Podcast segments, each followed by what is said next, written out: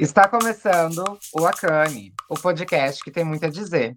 Esse podcast é patrocinado pela Zecaia Moda Afro-Brasileira, uma marca autoral que tem como propósito levar criatividade, afeto, autoestima e alegria ao mundo através de suas estampas exclusivas. Eu sou Verde Vilela e estou aqui hoje com Lino Gabriel. Oi, gente. Laís Zecaia. Oi, gente, tudo bem? E Caroline Reis. Oi, galera! Ganja, chá, chibaba, beck, baseado, taba, são alguns dos muitos, dos muitos nomes atribuídos para a cannabis sativa. A planta que Luísa Saad aponta que pode ter sido a primeira a ser cultivada, segundo evidências e pesquisas antropológicas e arqueológicas. Dela, nada se perdia. O óleo extraído das sementes tem inúmeras, inúmeras finalidades, dentre elas a medicina. Assim como a, fi, a fibra oriunda dos talos, chamadas de cânhamo, é responsável por talvez um dos tecidos mais antigos que se tem registro, encontrado, inclusive, nas velas e cordames das embarcações de nossa colonização, e muito provavelmente também nas roupas da tripulação.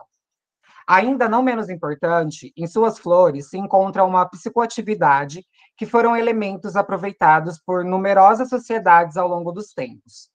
Seu uso, tanto recreativo quanto medicinal ou econômico, é milenar. O que é novo é a sua criminalização. Um discurso que vem sido forjado há menos de 100 anos. Uma corrida baseada, ou melhor, como já disse, forjada em argumentos falaciosos, intencionais ou por ignorância. O que sabemos hoje é que os argumentos da criminalização relacionados ao uso recreativo não têm comprovação científica. Pelo contrário, seus benefícios é que já foram comprovados cientificamente. E nesse lenga-lenga todo, a pergunta de hoje é: por que é que essa erva é proibida? Para responder essa questão, estamos aqui hoje com Laís Eloá, pesquisadora do programa em Mudança Social e Participação Política da USP. Ela que é pesquisadora de maconha terapêutica com perspectiva de cultivos, associações, regulamentação e, e discriminação. Boa noite, Eloá. Seja bem-vinda e pode se apresentar. Olá, gente. Espero que todas se encontrem bem. Eu sou a Eloá, estou aí no ativismo canábico, né? E vou tentar responder, só que não, e trazer mais argumentos, porque a gente tem que pensar que essa erva, né? Essa erva toda é proibida, né? Então, é, eu gostaria de primeiro pedir licença por estar nesse espaço de vocês aqui, né? Eu falo atualmente como uma acadêmica e pesquisadora né, de associações e, e cultivos, e também eu tenho uma identidade centrada né, no, no é, em aspectos né, sociais, econômicos, que divergem e condizem a esse nosso né, diálogo. Então, o que dizer para vocês porque essa erva é proibida? Eu sei que essa erva ela é, ela é celeste, né? Já como diria Jorge Ben, né? A gente está aqui trabalhando com a agricultura celeste. E se existe uma proibição, a gente sabe muito bem de onde ela veio. Então, se a gente retomasse um pouco o estudo da cannabis, né, ou da maconha, vamos aqui quebrar esse paradigma, né, de falar cannabis, cannabis, até porque se a gente for falar no português de, de Brasil, a gente deveria falar cannabis, né?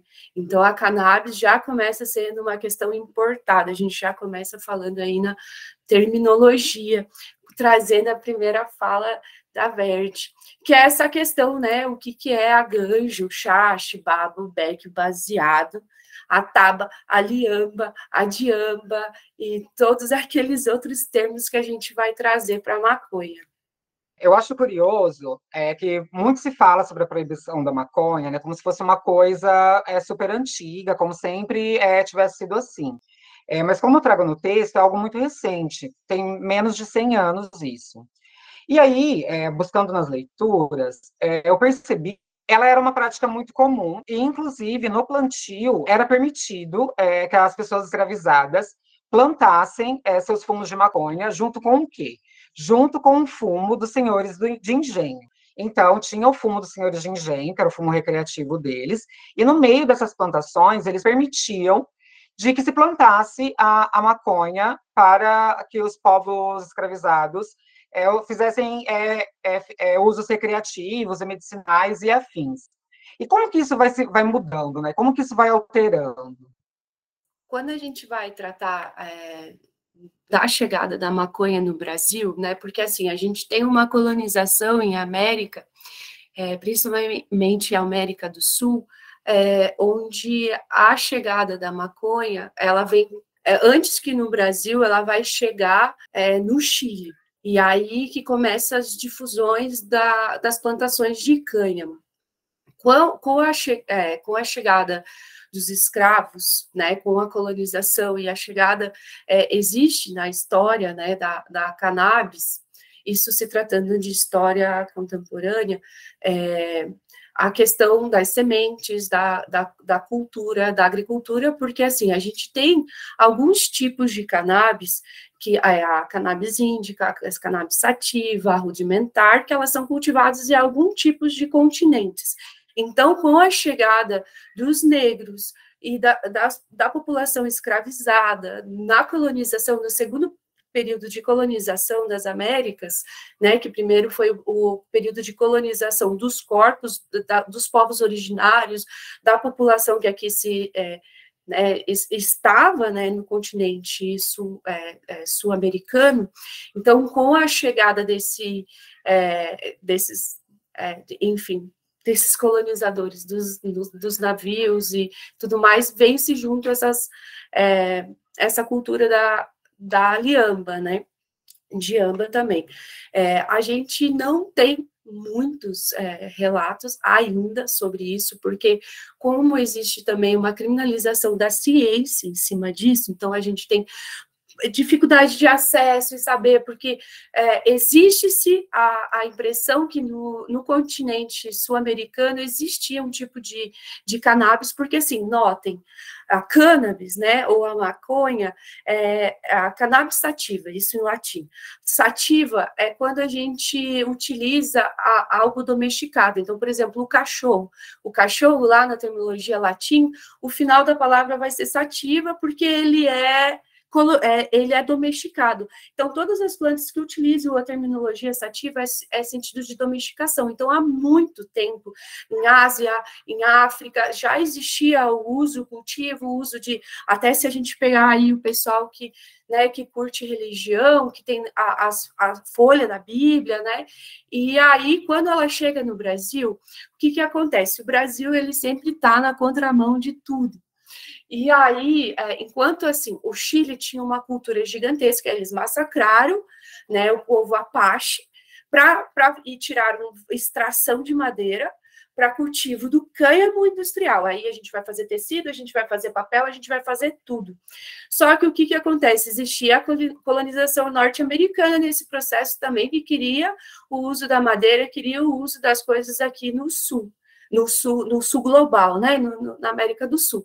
Então, com a chegada da escravidão no Brasil, com o massacre dos, dos povos originários, dos indígenas, abriu-se é, esse, esse portal de cultura. E aí, junto com a Diamba Liamba, né, que, que é a terminologia que a gente vem de África, segundo os historiadores, seria o mais próximo né, da terminologia no Brasil, é, ela surge junto com a capoeira, ela surge com os vagabundos, que hoje são os vagabundos, ela surge com todo esse processo cultural e porque a gente também não teve nesse processo, é, porque na Ásia já se usava. E aí, nesse processo, a gente não tem uma, é, uma cultura ocidental no sentido da Ásia, porque a gente tem Xing, a gente tem é, a deusa da maconha na cultura chinesa, né?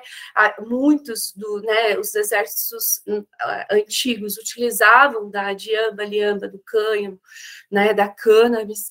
Então, a gente tem um processo de cultura, é, de cultura cultura, tanto que é a cannabis sativa, a gente culturalizou, trouxe, e assim como diz um, um, um, né, um estudioso, ele faz um, uma comparação tipo com raças de cachorro. A gente tem um milhão de raças de cachorro e a galera está criando mais. A cannabis, a cannabis, a maconha, a diamba, liamba, todo mundo que vem junto nessa ancestralidade, ela também é algo que foi cultivado pela, né? E aí, na chegada dos senhores dos engenhos, essa questão de, né, do cultivo, porque assim, o povo originário, ele sempre, né, fez uso do né, segundo os historiadores, uso do cachimbo, uso da, de, da jurema, até né, algum, é, ayahuasca. Então, há o cultivo, há a cultura dos nossos povos de soltar fumaça, né, para ali para pensar, já diria Fernando Pessoa, quem não fuma é do confio, porque fumar é o suspiro da alma. Então, para mim, eu tô ali sempre, tipo, ah, na fumaça mesmo. E essa culturalização aconteceu, só que a gente ah, existe junto com a entrada da segunda é, culturalização dos nossos corpos, da, né, da colonização, uma chegada de uma ideia norte-americana, com lumber colonization, com várias coisas, onde elas começam a interferir na política do Brasil, e a gente sabe que existe sempre, desde sempre no Brasil, há 500 anos, e é, né, acho que até às vezes sei lá quanto tempo, 500 anos, é, a questão da criminalização, e, e a gente sabe que no Brasil ela é extremamente racializada. O que eu ia dizer, gente, é o seguinte: eu sou a pessoa que mais assistiu sobre documentários de maconha no Brasil. A louca! Eu adoro documentários é, sobre maconha, assim. Eu sou uma pessoa bem. bem. sei lá, como que fala? Curiosa, sabe? Eu sou muito curioso sobre as coisas, assim. É. E, enfim, eu gosto muito dos documentários, então acho que vale a pena trazer alguns documentários. É, eu tô pegando aqui como referência o site growroom.net e eles têm um, uma, um negocinho assim sobre documentários. Então tem The Legend of 420, de 2017 é, sobre maconha nos Estados Unidos. Esse eu vou deixar para falar depois, os dois deles, que é meu favorito. Tem o maconha medicinal, cura o crime também. Tem um outro que é o Quebrando o Tabu, que eu acho que é um dos mais famosos, é uma produção brasileira. E tem o Fernando Henrique Cardoso fazendo uma defesa sobre o uso de maconha também. É bem interessante. Tem Illegal, A Vida Não Espera, que é a história também é brasileiro e de mães que precisaram recorrer ao uso de maconha de forma clandestina porque os filhos tinham doenças e, enfim, não os, é isso, né? Os filhos, a doença dos filhos não espera a maconha ser legalizada. É, tem também estado de proibição é, de e aí ele mostra mais ou menos dois lados, assim, um lado do, de quem usa precisar da maconha para doenças, e de outro lado a guerra às drogas e como as pessoas são, enfim, criminalizadas pela venda, distribuição e até o uso. Tem Cortina de Fumaça, que eu acho que também é um documentário muito legal, é, vai pegar, sei lá, desde os anos 20, para antes, para falar também da maconha, mas muito da história dos Estados Unidos. Tem o Drauzio de Chava, que é uma série de vídeos do Drauzio Varela falando sobre maconha.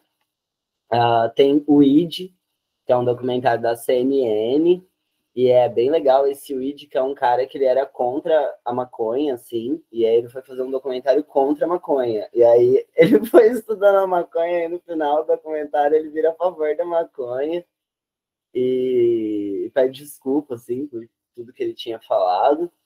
Mas o que eu mais gosto, que é o segundo da lista, e que eu acho que a gente já pode entrar numa discussão bem legal, que é baseado em fatos raciais é, e conta, tipo, como que a maconha era uh, muito utilizada tanto por mulheres da classe média norte-americana, as donas de casa, bem aquelas donas de casa que a gente vê os filmes, assim, até a década de 50, e que as minas fumavam maconha pra caralho e tava tudo de boa. Mas os pretos também fumavam maconha, os pretos cheiravam cocaína, enfim. E junto com uh, as corridas racistas, né, de determinados momentos nos Estados Unidos, a corrida contra a droga se torna um dos principais meios de culpabilizar, encarcerar pessoas pretas. Então, acho que é um bom momento para a gente discutir também qual a relação do racismo com a proibição das drogas e com esse monte de ideinha que tem por aí. Você vai ficar burro, né? Porque é burro que nem quem? Burro que nem preto, né? Eu falo, pô, sim, tem uma galera, né, que faz aí mestrado, doutorado, que usa maconha, que usa outras drogas e que ninguém ficou burro. Então, Eloá, se puder também mandar para a gente aí, tipo, essas relações, né, do racismo com, com esse tipo de mito social, ia ser massa. Acho que a gente tem que pensar. Eu vejo muito, muito, muito filmes. Eu vejo muitos documentários. Eu estou sempre vendo até comida canábica. Estou vendo várias coisas dessas coisas. E também, se vocês notarem, a maioria dos filmes brasileiros tem sempre alguém fumando um tem sempre alguém fumando um. Parece que é algo meio introjetado dentro da nossa sociedade, assim, brasileira, né? É, pontuando tudo. Lindo. É, então, mas uma das coisas que me toca muito é que a gente tem que pensar que quando a gente vê esses filmes e tal, é, norte-americanos e estrangeiros, a gente pensa que Estados Unidos hoje tem coffee shop, você pode fumar na porta do aeroporto, você várias coisas. E claro, a gente tem George Floyd, a gente tem várias outras coisas envolvidas né, nesse processo de culturalização também da questão da, da maconha. É, e uma das questões que eu me ponho a estudar é a questão do recorte também de gênero, classe, né? E enfim, que é o que acontece quando você pega filmes documentários brasileiros como Ilegal, como né, as mães, novamente, as mulheres estão ali novamente forçando as correntes e forçando todas as políticas em cima das coisas. São as mulheres que vão para a rua, que conseguem é, fazer essa, essa impulsão. Por quê? Por que, que isso acontece? É, isso acontece porque é, a, a, partir da epilepsia, a partir da, da né, de, de várias enfermidades, a, a, a enfermidades que acometem, né, é, pessoas com autismo, né, que geralmente são as convulsões, as crises de ansiedades, é, isso a gente consegue fazer um controle sem um especialista médico, porque a gente pode fazer uma planilha e dizer, olha, estou dando óleo de maconha para o meu filho e filha, é, meu filho, e ele diminuiu as convulsões. Então, foi assim nos Estados Unidos, foi assim no Canadá, e é assim em vários outros países, sabe? Então, tipo, são novamente as mulheres que vão lá e dizem: olha, a gente consegue provar que a maconha é eficaz no tratamento do meu filho minha filha e ela é importante. Hoje a maconha, é, né, os estudos que se tem, o que a gente pode ter, né, no Brasil, porque é, é banal falar de maconha e é banal de falar desse processo todo, é, são estudos que dizem que a semente da maconha pode estar na alimentação infantil, é, o óleo de maconha é importante na salada e a alimentação, enfim, também imbrica nesses aspectos. É, a partir desse pensamento que eu comecei a entrar em contato com pessoas assim, tipo, é, de grupos de, de crianças é, com, é, com autismo, com, com várias, né, condições que buscavam a terapia da maconha como uma alternativa, mais ou menos como esse filme do Ilegal, lá de 2004, sabe? Que é uma classe, é só mulheres brancas que moram em Brasília, no Rio e em São Paulo. E até tem uma delas, que é filha do coronel, né, que diz: ah, lá, como é que é a pessoinha lá do interior, como é que vai fazer isso? Chocada com isso, eu vinha estudando há muito tempo e entendendo como é que se dava essa rede, né? E aí foi que eu entrei nesses grupos e comecei a conversar com as pessoas e eu entendi que eu estava numa realidade muito diferente do que realmente é uma realidade da maconha no Brasil, que é a realidade do, do sul do Brasil, né? Que aí são outras condições, né? Eu sou uma mulher branca de classe média, então os contatos das pessoas que eu tinha que fumavam maconha, que entendiam sobre a maconha, eram pessoas muito, muito determinadas por essas intersecções. E eu me vi, tipo, dentro de um grupo que tinha uma senhora lá do Rio, que mora numa comunidade que logo da parte perto da casa dela tem um lugar ali, né, que faz a comércio legal. A nossa né, biqueira, nosso lugar de compra, do uso e tal. E essa mãe era mãe solteira, uma mulher negra, com, né, com uma criança com esquizofrenia, ela tinha convulsões, e como é que se daria o processo dessa dessa senhora comprar uma lâmpada para cultivar uma maconha, comprar um negócio para cultivar, para dar o remédio para o filho dela. E aí, a partir desse, desse momento, e ela dizia: olha, se eu, se eu faço, se eu planto em casa, a polícia bate aqui e dá ruim para a comunidade.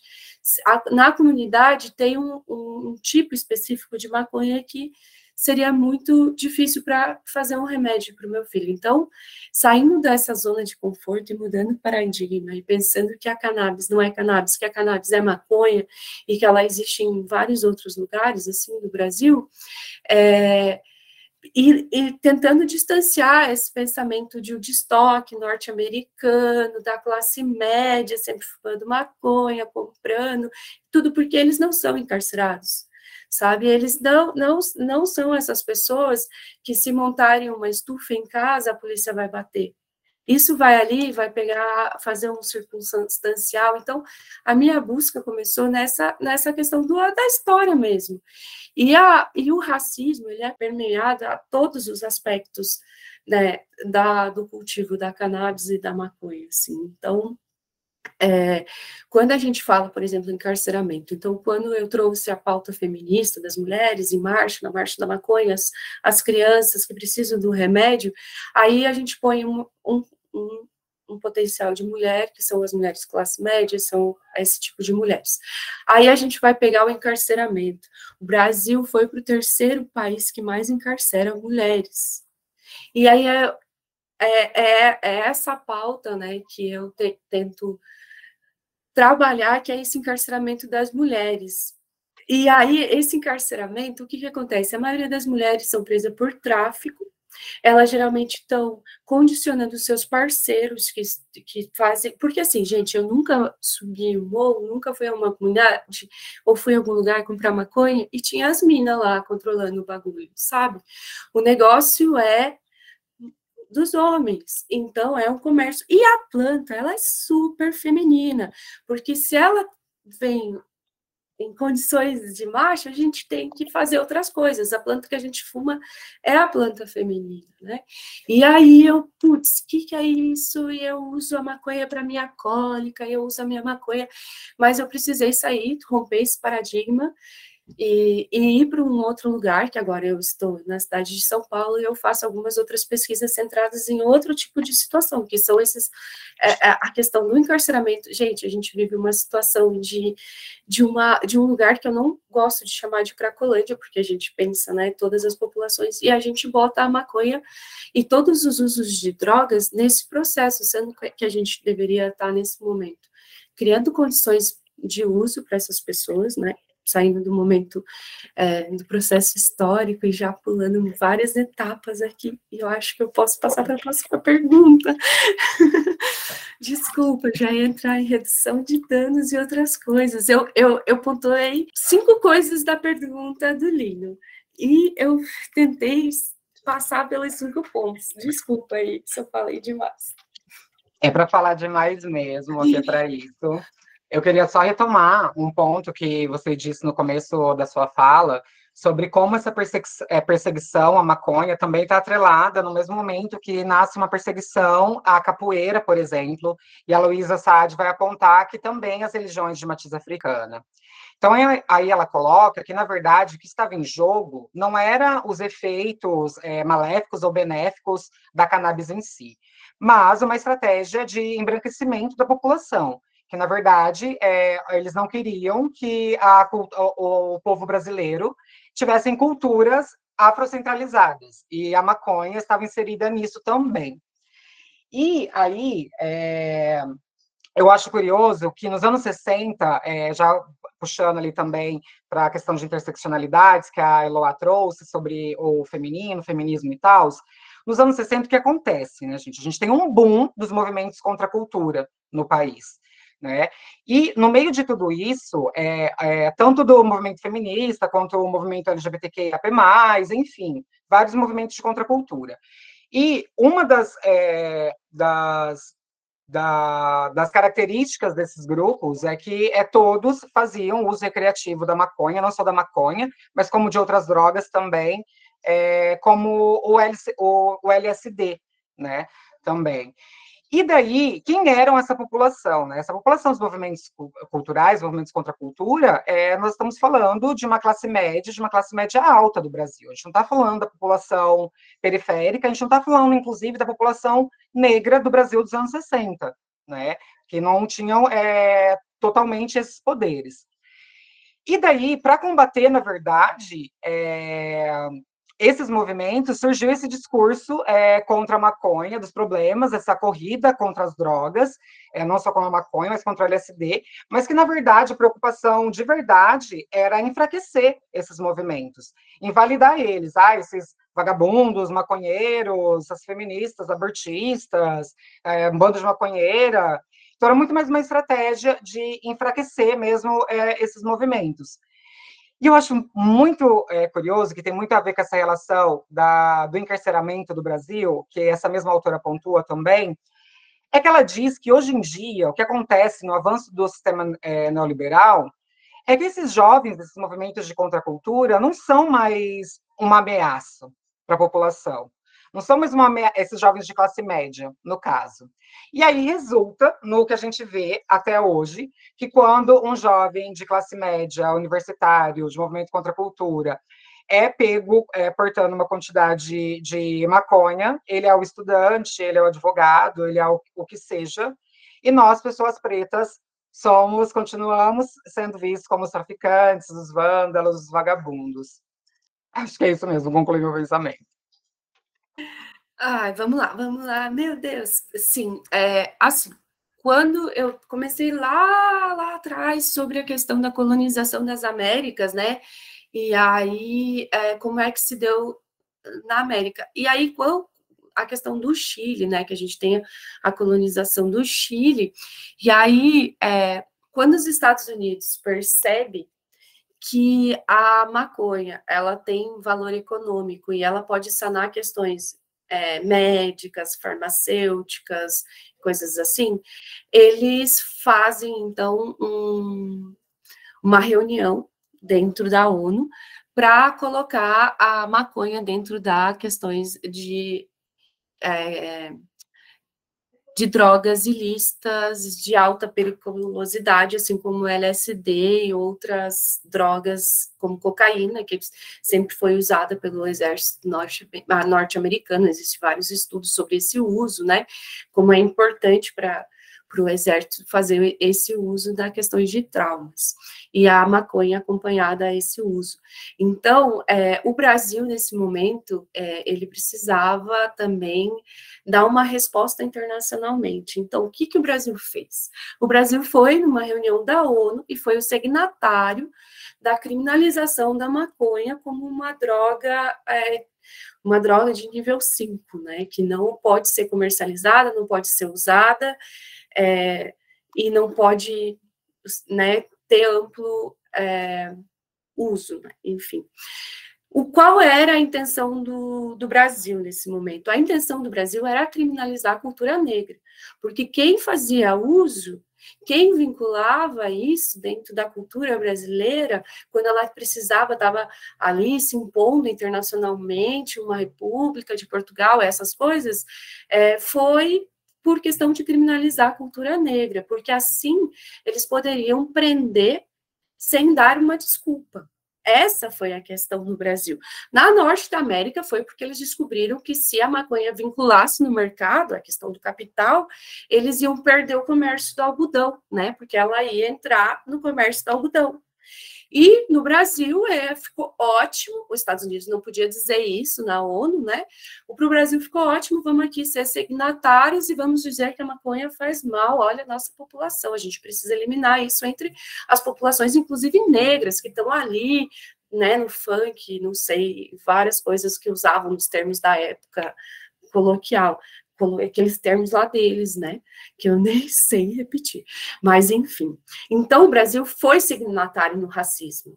Então, quando a gente fala da maconha específica, porque assim, quando a gente vai tra tratar de matrizes, é, é, de religiões de matriz afro, né, de religiões de terreiro, muitas, né, é, o, é, muitos estudos de África dizem que existiam, por exemplo, o uso da, da diamba nos rituais, na, no, né, naquele mais próximo de África. Em Brasil, já vai existir a criminalização. Então, se a gente tiver no nosso terreiro essa prática, por exemplo, para né, alguma entidade, isso vai ser criminalizado.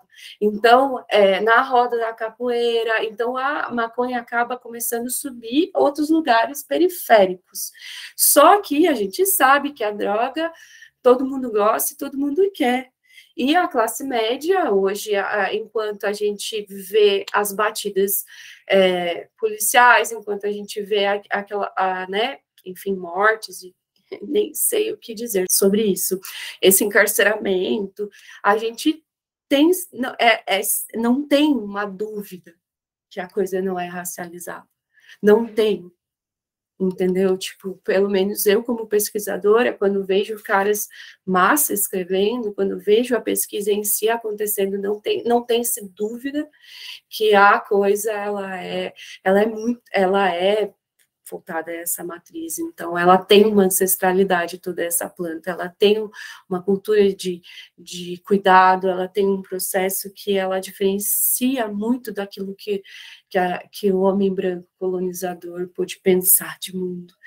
Então, é, quando, e aí, quando a gente vai fazer, falar desses movimentos contra a cultura, é justamente essas pessoas, né? A gente vai falar de anjos caídos, a gente vai falar sobre o uso de drogas na classe média, mas ninguém vai lá realmente dizer, olha, as pessoas estão sendo encarceradas, ou, por exemplo, um, é, né, Vou dar um exemplo, Snoop Dogg hoje, que tem um, um, cultivo gigantesco, que pega pessoas, já que, já que a gente vai, às vezes, pontuar o norte de América, pega pessoas que saíram do cárcere para trabalhar nos cultivos, sabe? Tipo, existe-se um pensamento sobre isso, que a gente precisa ampliar, a gente precisa, como é que a gente, tá, a gente descriminalizou aqui nos Estados Unidos e as pessoas que foram encarceradas por isso, tiveram redução de pena, o Estado pagou para elas, pagou para a família, como é que isso se dá? Então, o movimento contra a cultura, eu acredito que vai acontecer sobre isso, a gente vai conseguir, até a gente se fala aí numa semana bem polêmica, os nossos últimos dias de esgotamento estão chegando e tudo vai virar. E é, uma das coisas que eu também trabalho muito, é, eu queria né, dizer a vocês que tipo o título do meu trabalho, né, de pesquisa é sair do armário e cultivar em casa. É, ativismo do ativismos cotidianos canábicos. Então, é, eu utilizo sair do armário justamente por uma questão LGBTQIA+. Por quê? É, quando existe um movimento contra a cultura, por exemplo, na Argentina, que hoje a gente pode ter três, quatro pezinhos e outros processos, é, esse movimento, ele começa a publicizar também sobre as questões da cannabis. Ele vai trazer isso. Então, é ali é nas, nesse tipo de conteúdo que a gente vai ter as primeiras inserções no movimento maconhômetro, né, de todos os países. Então, e também a gente tem um trocadilho, né, de quem cultiva em casa na ilegalidade, né, as pessoas, né, é, cultivam dentro de armários, escondidas. Então, a ideia da dissertação, né, a ideia dessa pesquisa é falar como a gente vai sair desse armário, como que a gente vai cultivar em casa e como que a gente vai falar sobre todas essas problemáticas, né?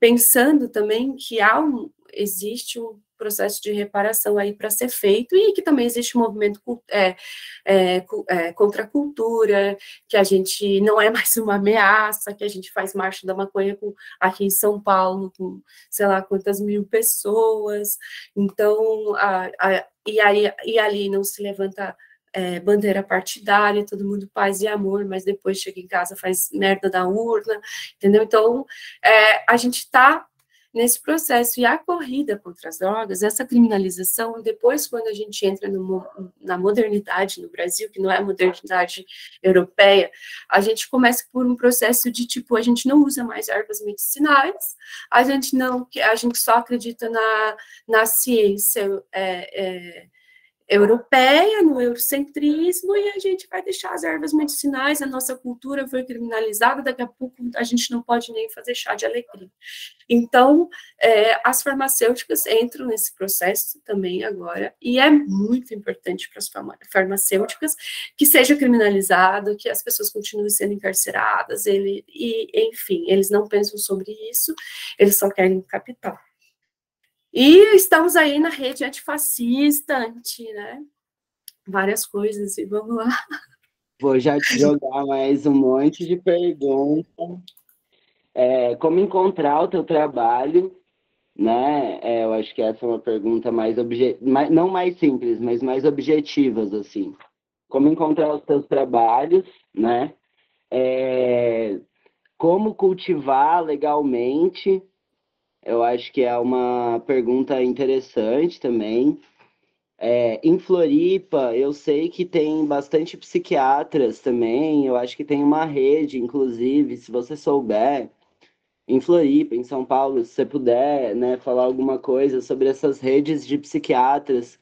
Porque, por exemplo, o pai de uma amiga minha, ele é um cara com depressão e ele conseguiu a receita, né, com psiquiatra, tudo certinho. E aí, embora ele tenha uma renda legal, né? Tipo, é diferente de falar de uma pessoa assim, porque na verdade ele importa. É um custo muito, muito, muito alto. O que os documentários vão acabar mostrando. É, porque eu acho que a gente está falando aqui, na verdade, tentando falar de um ponto da legalização que é para para o consumo me medicinal, digamos assim, né? Mas também há o consumo recreativo, que ele é importante. Tipo, eu não vou dizer que ele é tão importante quanto, ou mais importante do que o medicinal, mas ele existe, ele está dado, né? Terapêutico, lá tá me corrigindo, se você puder depois me explicar também, isso é massa. Mas, assim, o fato é que as pessoas fumam maconha, que a maconha é uma planta, tá ligado? E que, tipo, enfim, é...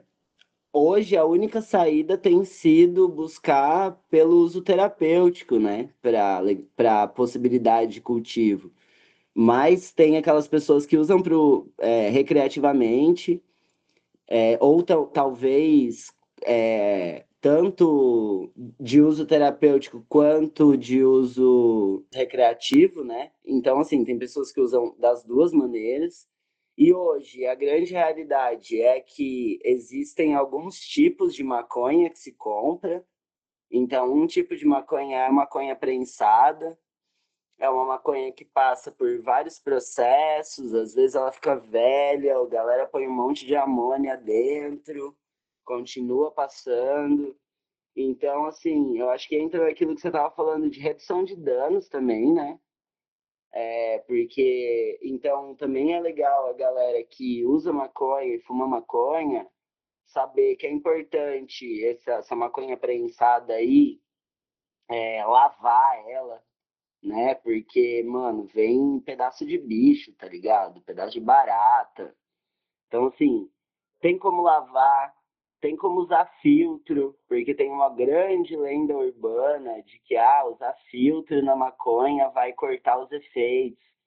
quando na verdade as moléculas são muito menores, né? Elas não vão ficar retidas no filtro. Então, bom, voltando. Como encontrar seu trabalho? Como cultivar legalmente? Em Floripa, em São Paulo, onde vão você conhecer as redes de psiquiatras e a política de redução de danos, que eu acho que é importante. Agora, fora isso, eu já quero falar sobre outra coisa, que foi, eu acho, o primeiro acesso que eu tive a trabalhos acadêmicos que falam sobre drogas, que é um trabalho dos mais importantes da antropologia, assim. Ele é um livro, né, que chama Nobres e Anjos, um estudo de tóxicos e hierarquias. É, é do Gilberto Velho, e ele vai mostrar, por exemplo, como justamente né, a juventude negra periférica acaba recorrendo à maconha, porque, por exemplo, a cocaína é uma droga cara, mas que e isso é uma coisa que eu presenciei, assim, de muitos empresários, ou seja, galera com muita grana, né, donos de coisas e tal, usarem cocaína pra caramba, mas, e aí eu vou pegar até como exemplo aqui também, não só a juventude negra, mas como a UFSC, por exemplo, foi atacada, né? Acho que a Eloá estava aqui quando teve o levante do Bosque. Eu acho que quem puder pesquisar a respeito do levante do Bosque, que era um aluno que tinha, sei lá, um ou dois baseados no Bosque da UFSC e a polícia chegou a paisana sem nenhum tipo de identificação, queria levar os jovens, os professores não deixaram, os professores foram processados, acho que o processo acabou o ano passado ou ainda no começo desse ano. Uh, então, como as universidades públicas também são atacadas, né, a educação do país é atacada, quando diz, ah, só tem maconheiro, só tem burro. Então, como todas essas coisas estão ligadas, né, meu? Lindo. Antes de responder tudo isso, eu vou pegar uma cerveja, gente. Só um minutinho. Arrasou. Ô, Carol. Você também Sim. tem que pegar. Você também tem que mandar a tua, Carol, porque senão eu e a Verde aqui a gente é apaixonada pelo tema, né? Não, vocês foram entrando ali, eu falei, vou deixar eles, é, eles falarem, vou dar esse espaço aí. Mas eu acho curioso, eu sou muito leiga no assunto, né? Eu estudei muito pouco sobre isso. Mas pensando aqui o óbvio, né? Nenhuma política de proibição foi efetiva. Se a gente for pensar na proibição do álcool, não foi efetiva, a galera continuou consumindo álcool. Se a gente for pensar aí em educação, que são extremamente rígidas, são as crianças aí que mais fora da casinha, que fazem, acontecem aí. Então, assim, pensando no óbvio, é, não faz sentido proibir uma coisa que as pessoas vão continuar consumindo. Não é muito mais sensato liberar, ter ali o mínimo de, de controle dessa produção e ainda ganhar um dinheiro em cima disso. E mais. Rapidinho, rapidinho.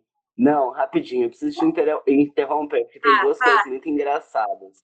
Uma coisa muito engraçada é que tinha uma cidade que todo mundo cultivava maconha, isso tem no YouTube. E aí era a cidade mais calma do Brasil, a menor criminalidade. E aí algum dia alguém descobriu que aquilo era maconha. E aí as tiazinha, não, mas isso tem outro nome, isso daqui é chapador de cabeça, é bom para junta. É muito bom esse vídeo, gente. Depois eu vou ver se eu acho no YouTube para pôr como referência. E outra coisa muito boa e muito engraçada também foi um dia que uma pesquisadora da UFRJ, que chama Michelle Axelhard, ela foi convidada para ir no, na Globo News é, sobre uma pesquisa de aumento de uso de entorpecentes pela juventude. E aí mostrava que, tipo, sei lá, 70% da juventude já tinha provado alguma droga, entre elas principalmente maconha e canabidióis. Ou seja, uh, componentes vindo do, da cannabis, né? E aí a, a, a, jornalista vai falando como drogas é são horríveis, assim. E aí a pesquisadora, doutora e, e, e coordenadora do projeto de redução de danos da UFRJ, porque a, a, a jornalista fala assim, porque toda droga por si só é perigosa. Ela tá brava já com a, com a pesquisadora. E aí a pesquisadora fala calmamente, fala assim, não, nenhuma droga por si só é perigosa. Por isso que a gente precisa de uma política de controle e qualidade. Porque Pessoas são perigosas. Eu, eu amo, eu amo essa reportagem. Eu já assisti mil vezes, é sério. É, é Michela Axelhard na Globo News, gente. Procurem isso, é incrível. E aí ela vai falar, porque o jovem é importante que ele fume maconha e não outras coisas que se coloca na maconha. É, quando ele vai cheirar cocaína, ele tem que cheirar cocaína e não é, como que é, tipo fibra de vidro, alguma coisa. Não é fibra de vidro, mas é tipo vidro em pó, tá ligado? E é muito bom isso, Carol. Desculpa te interromper, mas isso são duas coisas muito legais que vocês precisam assistir no YouTube, gente. Continua, Carol, por favor. Não, é, essa cidade que você menciona chama Cruzeta. Ela fica no Rio Grande do Norte. Então, assim, partiu Cruzeta, galera. Mas tem muito vídeo icônico. Tem a lenda da o Tapa na Pantera. Gente, o que é esse vídeo? Maravilhoso. Fuma aqui, toma um chá. Fuma aqui, toma um chá. É isso. Esse vídeo é muito bom. É, mas falando um pouco sobre drogas, né? A gente normaliza muito álcool. E o álcool é muito mais prejudicial que a maconha. Se a gente for parar para pensar aqui, quantas vidas o álcool destrói, não tá, não tá escrito, sabe? Isso é muito proposital. O tráfico de drogas, ele é um lugar de lavagem de dinheiro, né? Então, assim, a gente vê os, as pessoas pretas morrendo no tráfico de droga, mas na verdade, não são elas que têm o maior ganho. Quem é que está ganhando real com isso, né? Então, assim, é proposital que tudo que a gente não legalize. Assim, eu sou extremamente careta, nunca fumei. É, tá nos meus planos fumar em algum dia da minha existência. Mas eu acho que a gente tem que liberar tudo, porque só com a liberação a gente consegue regulamentar, consegue ter certeza do que está sendo vendido, do que está sendo consumido, e mais, né, a gente consegue tratar o vício como um problema de saúde pública e não como uma questão moral. Que aí a gente fica nessa questão, ah, porque fulano não tem caráter, porque a pessoa não quer, porque não sei Não é. Né? A gente tem vários, várias questões que vão muito além, né? Quando às vezes a pessoa em situação de rua ela usa droga, é não porque ela quer fugir dessa realidade, né? A droga inibe a fome, a droga inibe o frio. Então, todas essas outras, essas outras questões vão para muito além do, do vício apenas. Ela está falando de uma realidade que ela não consegue escapar. Né? Então, ela usa droga para fugir dessa realidade. Então, assim, é, a gente tem que tratar isso como uma questão de, de saúde pública, né? Uma questão social. E a maconha em si, a gente sabe, né? Que eu conheço inúmeras pessoas que usam maconha e que todo mundo usa de uma forma muito ok, que não é uma questão. Eh, então, assim, não é sobre. É, tem outras questões econômicas aí, e aí, quando eu digo econômicas, é roubo mesmo, né? Então. Que... E eu acho importante só mencionar que maconha, como nenhuma outra droga ou nenhuma outra planta medicinal, pode ser usada por qualquer pessoa, né? Para várias pessoas não é, não é legal, não faz bem, uh, a, é, dispara vários outros sintomas que não são legais, né? Então, assim, é, a gente não está aqui fazendo uma defesa inveterada. Inclusive, eu tenho uma amiga de santo que ela fala, Lino, a maconha foi tão, tão violentada que para as pessoas de santo poderem voltar a usar maconha como uma planta uma planta de poder, vai demorar muitos séculos, porque a maconha precisa se recuperar, né? Isso minha amiga de santo falando. A maconha, né, como uma alma sagrada, ela precisa de se recuperar de várias deturpações, inclusive, tipo, várias pessoas são não fundamentalistas religiosos, mas essas pessoas que usam plantas de poder, elas são muito contra o uso pelo divertimento nesse tipo de sociedade que a gente vive, né? Porque é uma forma de machucar a planta, né? Porque também é outra relação. Então, quando as pessoas usam, não não usam, né? Eu tinha um primo médico que ele falava: eu não sou contra o uso de maconha, mas enquanto isso é, enquanto tiver colocado essa guerra às, às drogas que mata crianças, é, eu não me acho no direito de usar maconha, uh, porque de alguma forma eu estou sendo conivente com esse sistema.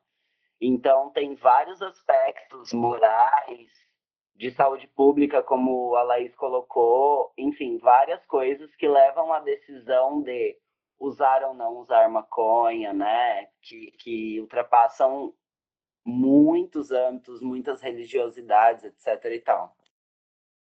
Não, e essa questão que o Lino fala, né, sobre não é todo mundo que pode usar, se estende para outras drogas, né, remédios, anticoncepcional, aspirina.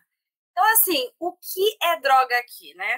Então, o bom da gente legalizar isso é que a gente vai ter ali contraindicações. Então, por isso tratar como saúde pública e não só como entorpecentes e guerras às drogas em si. É, eu vou começar de baixo para cima por conta das coisas mais ferventes aqui. É, antes da gente falar sobre crack, se a gente falar sobre cocaína, sobre qualquer coisa dessas, eu sempre pergunto, assim, quando a gente vai fazer a abordagem sobre as drogas, pessoal, quem tem um remédio dentro da sua bolsa? sabe? Tipo, e todo mundo levanta um Dorflex, uma aspirina, e mais do que isso, a gente vive hoje uma guerra de opioides. É por isso também que as farmacêuticas têm esse interesse da maconha não ser regulamentada. Né? Não estou falando aqui da descriminalização, que aí a gente entra nos pontos de, de racialidade, classe e tudo mais. Estou falando de legalização, que aí é outro ponto, porque eu sempre determino esses dois pontos. Uma coisa é a legalidade da coisa e a outra é a descriminalização da coisa, né? É ver a, né, a maconha descriminalizada entre nós. Você pode explicar a diferença, mas você pode explicar mais certinho a diferença para quem está ouvindo o podcast? Da legalização Posso. e da descriminalização? É, não sei se eu vou conseguir aqui trazer todos os termos legais do processo, mas quando a gente trata de legalização, a gente vem trazer a legalidade do objeto. Então, no caso que a gente aqui está falando da maconha, uma coisa é a gente falar sobre como que essa legalidade vai se dar, como que a gente vai vender, como que a gente vai exportar, como é que vai ser na indústria farmacêutica, se vai ter associações de cultivo, se o povo vai poder plantar em casa. Então, isso é o processo de legalidade que a gente tem que trabalhar dentro dos poderes públicos e dentro da instituição. Aí, quando a gente vai falar da descriminalização, além da gente falar dos poderes públicos, que a gente só tem juízes, que a gente sabe como é, a gente só tem políticos como a gente, a gente teve alguns ganhos, e ainda pretendemos ter mais, estamos aí na luta, domingo está chegando, e, né, aí a gente vai ter esse, a questão social, porque não adianta é, a gente estar tá com álcool aí a mil, o cara sair bêbado, dirigir e bater, morrer de overdose, é overdose não, de, de como alcoólico, é, enquanto a gente não pode descriminalizar alguns outros tipos de uso de substâncias que são ilícitas nesse momento. Eu estou tentando tratar os termos sem decolonizar nada para que os caras entendam quando eles escutar esse podcast. Então, aí, aí a gente vai ter o processo de descriminalização, que é falar para a vizinha, que é para falar para o tio sobre a questão de como a cultura chegou no Brasil, como as caravelas dos portugueses eram de cânhamo e hoje é proibido, sabe? Como é que se deu todo esse processo de colonização de saberes e por que, que a gente tem esse pensamento eurocentrado na branquitude no, no sul do Brasil, não no sul global. Então, como é, como é que a gente vai ter esse processo? Então, a descriminalização, ela pauta questões morais. Aí eu vou levar uma questão mais Foucaultiana, eu não gosto muito de usar Foucault, mas Foucault, ele vai trazer o biopoder, ele vai trazer o poder que perpassa as pessoas, e eu acredito que ele não teve tempo de continuar os estudos para tratar sobre um dispositivo de poder que é a droga, assim como existe a sexualidade, por isso que sair do armário e cultivar em casa, a coisa meio que perpassa. Você tem que assumir uma identidade. Eu entendi quando eu assumi minha identidade lésbica na minha família foi uma coisa, e a, também foi outra. Assumir minha, minha personalidade, minha identidade, minha subjetividade maconheira. Não é fácil numa família você dizer, ai, olha, eu uso drogas. A não ser que você venha de uma cultura outsider, né, do movimento contra a cultura, que você seja filho de Marcelo D2, algumas coisas assim, sabe? Tipo, eu não sou, eu não sou, entendeu? Eu tenho todas as coisas que vão atrelando a minha subjetividade, mas não sou. Então, é, a descriminalização vem nesse passo, entender que pessoas tem condições de ansiedade, tem condições de, é, de depressão, tem condições de anorexia, tem condições de epilepsia, tem várias condições. E não são só os opioides. A medicação que hoje vende na farmacêutica saiu de uma planta. Então, você tem, né? Não, os caras não foram lá e criaram uma molécula. Senão a gente já fazia hoje, tipo, sei lá, é, como é que é, os Jacksons, eu sou grunge, os Jacksons faziam de ir para um lugar no outro em um segundo. Não é assim, os caras tiraram das plantas. Então, quando a gente vai falar da penicilina, quando a gente vai falar de várias coisas assim, e aí, é, nesse sentido, é, a gente também vai ter a planta com vários tipos de uso. Ela é uma planta super estudada, gente. Não é uma coisa assim que deve ser vendida. Quando a gente fala da, da agricultura celeste, eu ainda tento quebrar um pouco dessa questão da religião, regi, regi, re, essa coisa da religião eu não sei nem falar. É, quando a gente quebra esses paradigmas que estão incluídos dentro da moralidade, pensando-se a droga como um dispositivo de poder, assim como outros, é, a gente vai atingir é, tipo, é, questões também que a, também não precisa mistificar tanto. É uma planta, tá ali, você pode ter no seu quintal, você pode pôr no macarrão, você pode fazer na manteiga pão, existe uma cultura canábica, é, de cozinha canábica gigantesca para auxiliar na sua terapêutica. Aí eu puxo a questão dos tipos de uso, dos tipos de planta. A gente estuda essa planta, sabe? A gente está ali na pele. Existe, uma, existe toda uma ciência da agricultura da cannabis, da maconha. Então, que não é assim, você joga a semente, joga a semente no, meu, no, no quintal vizinho, sabe? É, nasceu uma planta no quintal vizinho.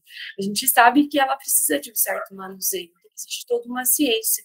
E algumas pessoas têm é, dificuldade ou têm intolerância, por exemplo, para fumaça, porque a fumaça ela faz muito mal, né, para nossa laringe, para nossa faringe, então aí entra uma redução de danos. A gente pode utilizar a cannabis no arroz, com a semente, a gente depende muito da sua terapêutica, e a gente precisa ter profissionais especializados para conseguir entender esse processo de saúde, ou mesmo porque a maconha assim, é uma erva daninha, gente, tipo, você, né, joguei uma semente e tal, e ela vai dar. E, e, aí você só precisa ter aquele cuidado, aquele carinho e tudo mais, né? Então, e, e também existe pessoas, por exemplo, que vêm com questões de esquizofrenia, bipolaridade, que elas precisam do uso da maconha sem um percentual alto de THC, ou pessoas que sentem dores agudas, tipo cólica, que fodida. Ou você toma é, uma cartela de Buscopan, ou você fuma um pão baseado, entendeu? Qual que é a sua terapêutica, entendeu? E mesmo a minha terapêutica que eu tô com a minha, minha galera, tô com a minha galera ali no bar e quero fumar um para me sentir mais relaxada em vez de beber, encher a cara, entendeu? Então, a maconha, ela tem essa perspectiva de redução de danos, inclusive para outras drogas, para o uso de, de drogas problemáticas, porque a gente pode falar dos usos, mas a gente também tem que caracterizar os usos problemáticos, né? Então, os usos problemáticos, que é quando a gente tem, né, chega a uma situação que a gente precisa repensar aí, aí já não é dentro das minhas, dos meus cerceios, que é a, a, o, né, o uso mais como terapêutico, não problemático. Então, é, outra questão é, é isso, tipo, ah, é, eu não, né, não, experimentei a maconha, acho muito legal os meus amigos fumarem, acho legal a galera e tudo mais, só que a gente tem que pensar que é, essas diferenciações de uso pode ser isso, às vezes para a tia, às vezes para a pessoa é mais legal comendo um cookie, a forma de introdução do THC, do CBD, mas é, é, notem uma coisa importante, que a maconha, como ela é, muito, ela é secular, ela é antes de Cristo, antes das escrituras dos romanos, ela está muito longe né, na nossa história, ela sempre fez parte da alimentação humana, dos cuidados, dos ungüentos para dores, né? Ou aqueles calafrios, ou quando a pessoa está sofrendo com alguma coisa, que, que perde a vontade de comer. Então, ela sempre foi, assim, como manjericão na pizza, como, tipo, né, a ruda quando você está querendo se proteger. Então, ela sempre teve dentro da nossa, nossa cultura. Então, quando a gente elimina ela completamente, existe algumas causas para o nosso corpo, que é uma agora um potencial de estudos dentro da maconha, que são, por exemplo, essas questões de utilizar é, com potencial de CBD, não o THC, que supostamente é o que seria psicoativo, mas, né, até que ponto é psicoativo, é, para tratamentos de câncer e outras, né, enfermidades, assim, que acometem gravemente o organismo humano. Então, é, existe outro, outro pensamento dentro da maconha, que é, é qual mal a gente está causando para o nosso corpo, tirando totalmente o uso da maconha do nosso dia a dia. Então, né, essa é uma das perguntas também que eu mando para vocês sobre isso, né? Quão é importante a gente fazer esse uso e se sentir bem com esse uso. Eu acho que a gente tem que mudar essa perspectiva de dizer, ah, eu vou falar cannabis porque fica mais bonito. É maconha, eu uso, é recreativo, mas é a minha terapêutica, é assim como eu me sinto bem. Então, ela passa a ser terapêutica a partir do momento que é um medicinal para você, pode não ser para mim, que é, sei lá, a pessoa que faz alguma coisa diferente de você.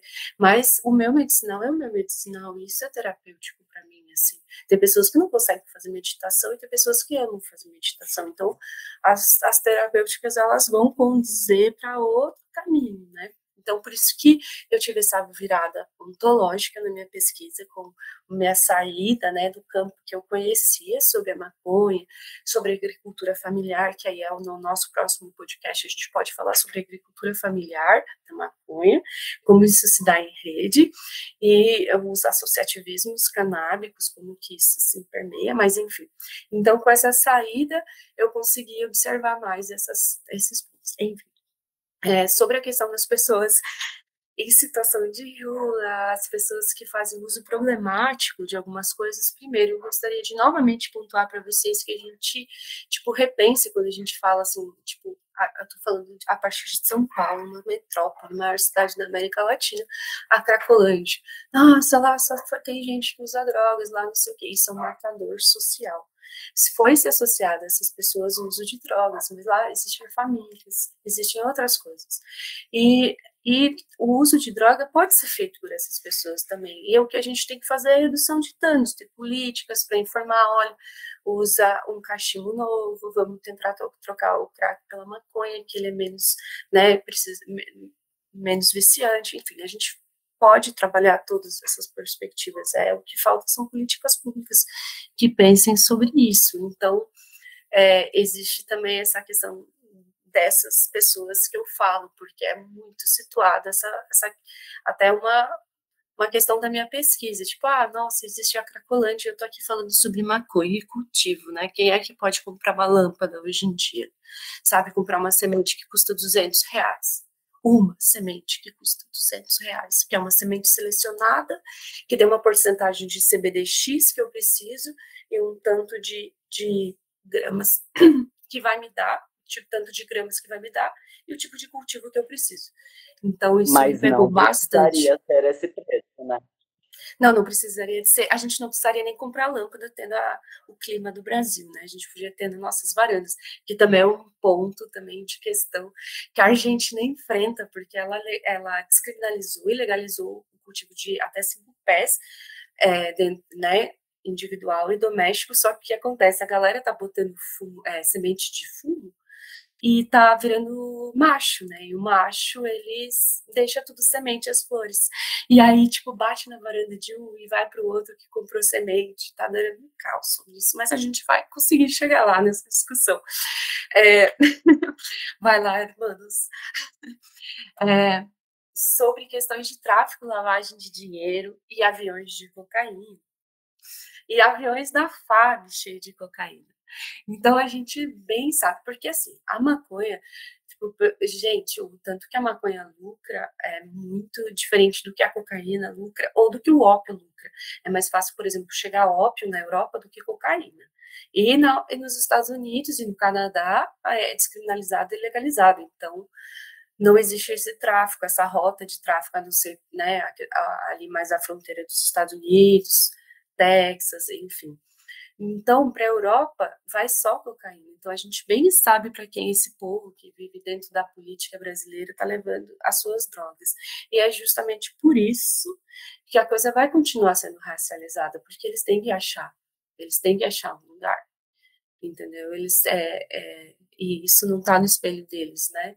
Então, é, enfim, eu não sei nem como relativar sobre o assunto, né? Porque os, as, as pessoas que são tratadas como mulas, né, que vêm, por exemplo, do Paraguai e desses lugares que trazem o prensado do Brasil, a gente sabe que os caras carregam 10 quilinhos, 20 quilinhos, ou um caminhão que vem metade de tomate, outro metade de maconha. Então, né, se tratando de sul e sudeste, porque aí no, no norte e nordeste a gente também tem a questão do triângulo da maconha e a jurema e outras drogas, né, é, outras ervas.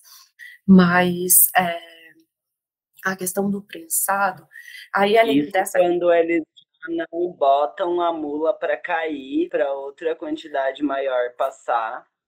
E, de novo, tipo, é isso. Quem é o grande detentor de grandes campos?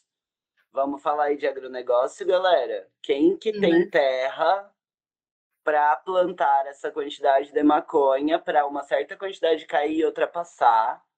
Né? E dentro da floresta. Mas se a gente for falar agora das plantações da maconha no Paraguai, que é o que a gente fornece o mercado ilegal de prensados, a gente vai. É, vou dar uma notícia muito triste para vocês e cada vez mais triste.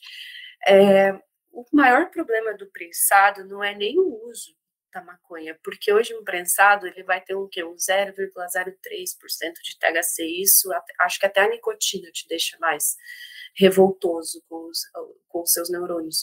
Mas é, o prensado, é, e o prensado que a gente vai plantar hoje domesticamente, na agricultura né, orgânica, ele vai ter 20% de THC, ele vai ter 23% de THC, é uma diferença muito grande. E o maior problema para a gente, além né, da questão de redução de danos né, do, a questão sempre do calor, né? Eu sempre vou lembrar isso vocês, que a gente, se a gente puder sempre usar piteira, usar cachimbo, usar coisas que aumentem o, o distanciamento do calor da brasa. Olha, eu tô assim, até a boca.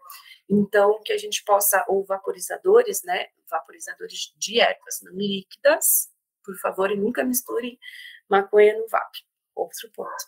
É, se a gente, é, uma das coisas que a gente vai pegar no prensado é a formiga preta. É uma, acho que a barata até é de suave, a barata, o mofo, cheiro de amônia é suave. O maior problema é a formiga preta a formiga preta, ela, ela gosta de comer os pulgões que atacam a plantinha de maconha. É um, um saco quando dá né, os pulgões e tal na, na, plantação. E aí essas formigas, além de elas comerem, elas levam né, os pulgões na, nas costinhas dela para continuarem se reproduzindo, elas terem comida. Só que quando essa, essa formiga preta, ela entra em combustão, que a gente fuma no nosso prensado, ela é altamente tóxica e geralmente a gente está mais louco de formiga do que de maconha. E, além disso, ela é altamente cancerígena. Desculpa as VEG. Ela é altamente cancerígena. Então, é, é, tipo, infelizmente a gente fuma formiga. E aí é isso que acontece né, no nosso back prensado. A gente vai para a piqueira, o tráfico acontece, as pessoas são encarceradas, o racismo acontece, o capitalismo acontece, os políticos continuam no poder, a droga não é descriminalizada, a galera continua pagando penitência, gente morre e a gente fuma formiga. Mas, gente, olha, vocês, assim, vou dizer para vocês sobre o meu trabalho. Eu ando meio camuflada, tá? Eu tô camuflada, né? Tô assim meio off das redes por conta de política, por conta de todo esse processo desde que esse cara entrou na presidência, eu ando off de tudo. Mas vocês podem me encontrar como Loa Canábica, jardineira, e estou aí sempre dando dicas de cultivo, como fazer a coisa dar certo, onde comprar a melhor semente ou encontrar uma boa associação. E outra coisa também que eu indico para vocês, para quem aí está querendo tirar o habeas corpus, está querendo entender como é que se dá esse processo, independente se já teve uma consulta médica ou não, é, eu indico para vocês o curso de cultivo do Padre Ticão.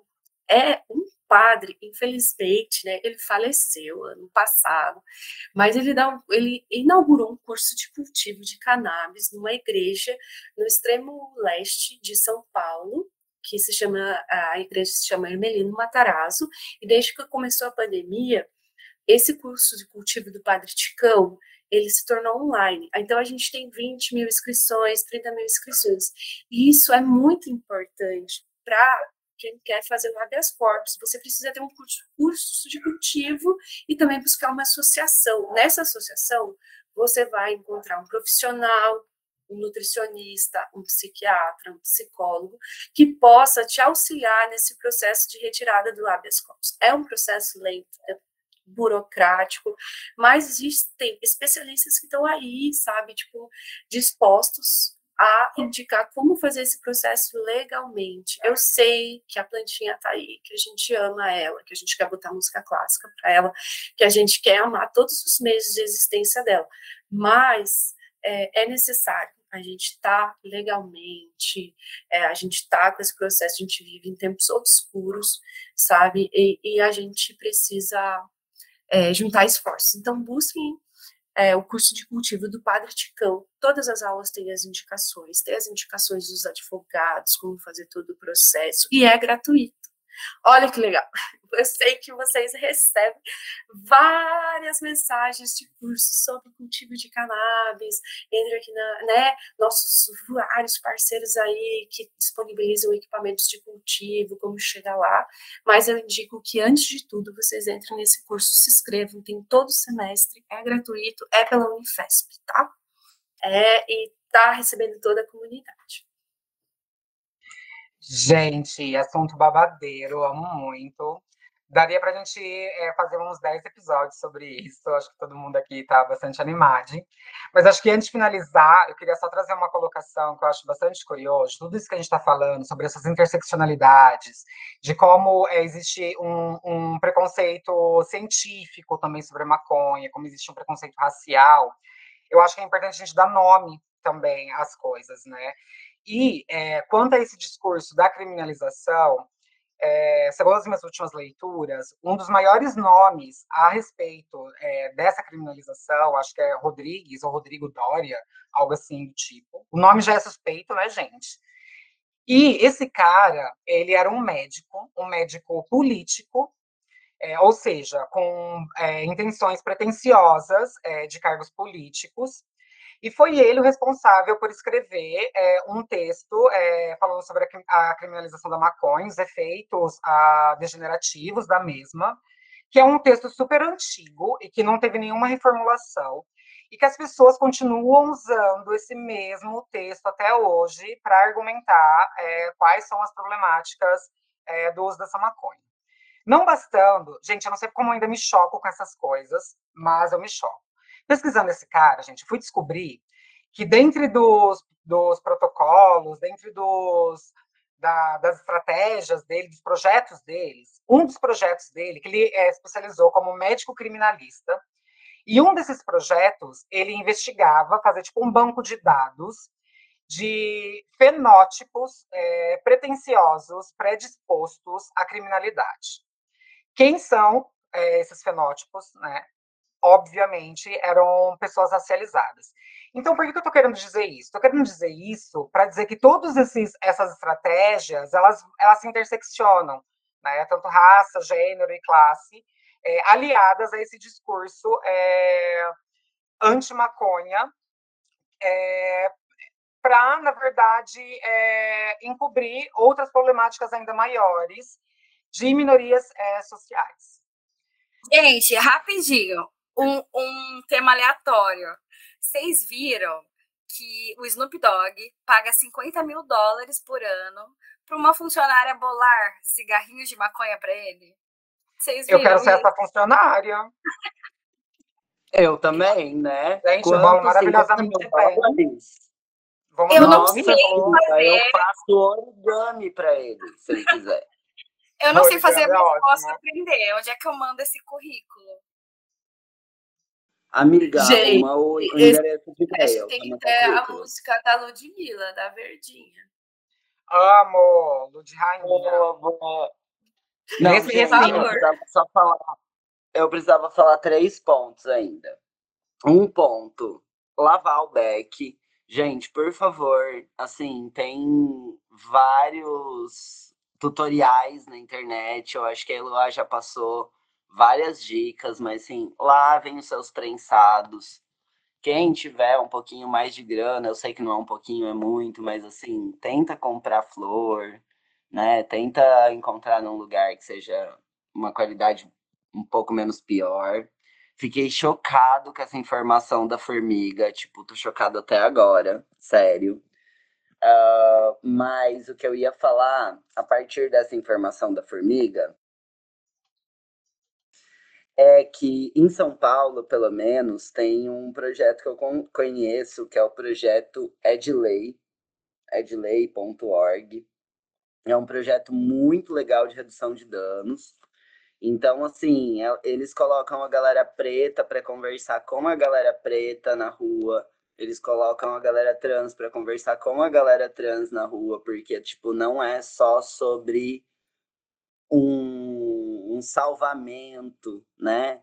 É, é sobre, tipo, ter alguém ali que te entende e que você possa confiar para conversar. E o que eu achei muito legal nesse projeto é de lei é que eu estudo festas, né? Minha tese é sobre festas pretas LGBTs. E eu fui numa festa que é a Mamba Negra, em São Paulo, e eles fazem teste de drogas na festa. Então, tipo, tu pode levar lá a droga e eles vão fazer uma testagem e vão te mostrar é, se aquilo é o que você né, comprou ou se aquilo é uma substância análoga, ou se não passa nem perto de uma substância análoga.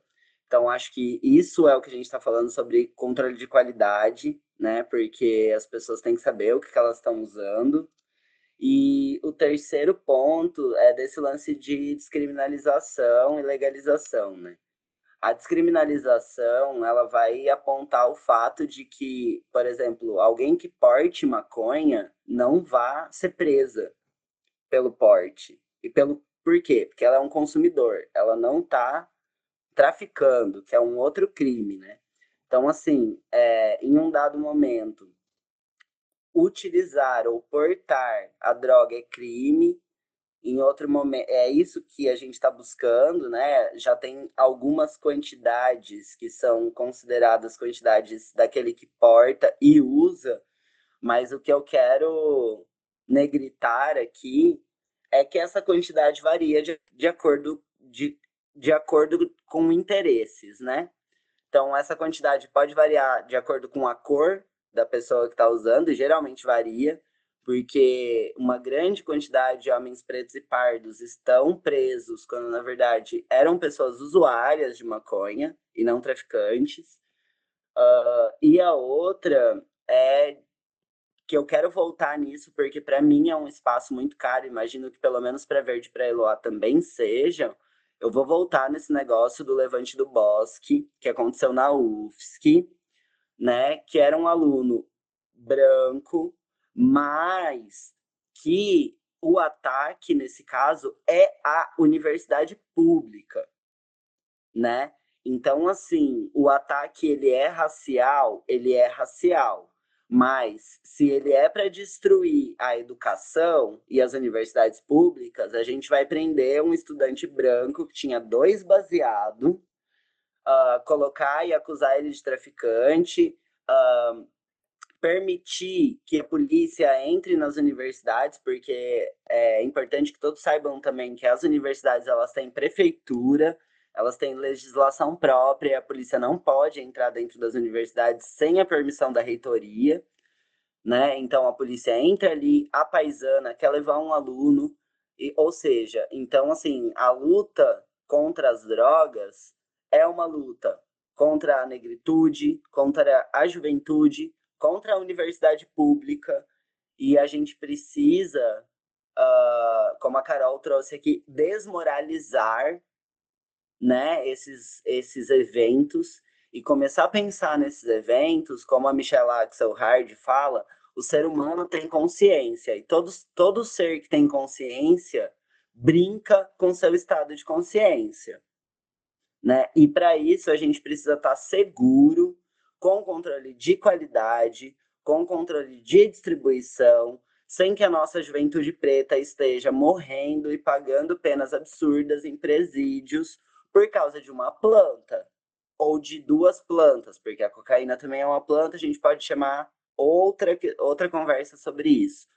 Mas assim, eu queria muito fechar esse episódio fazendo essa defesa da universidade pública é, e as pessoas racializadas, e as pessoas trans, e as pessoas dissidentes, porque a gente é usado, usada e usade, né, para continuar mantendo algumas pessoas no poder. Por isso que essa conversa foi chamada aqui, por isso que ela é importante. Posso só falar uma coisinha? Lógico, você pode tudo, meu bem.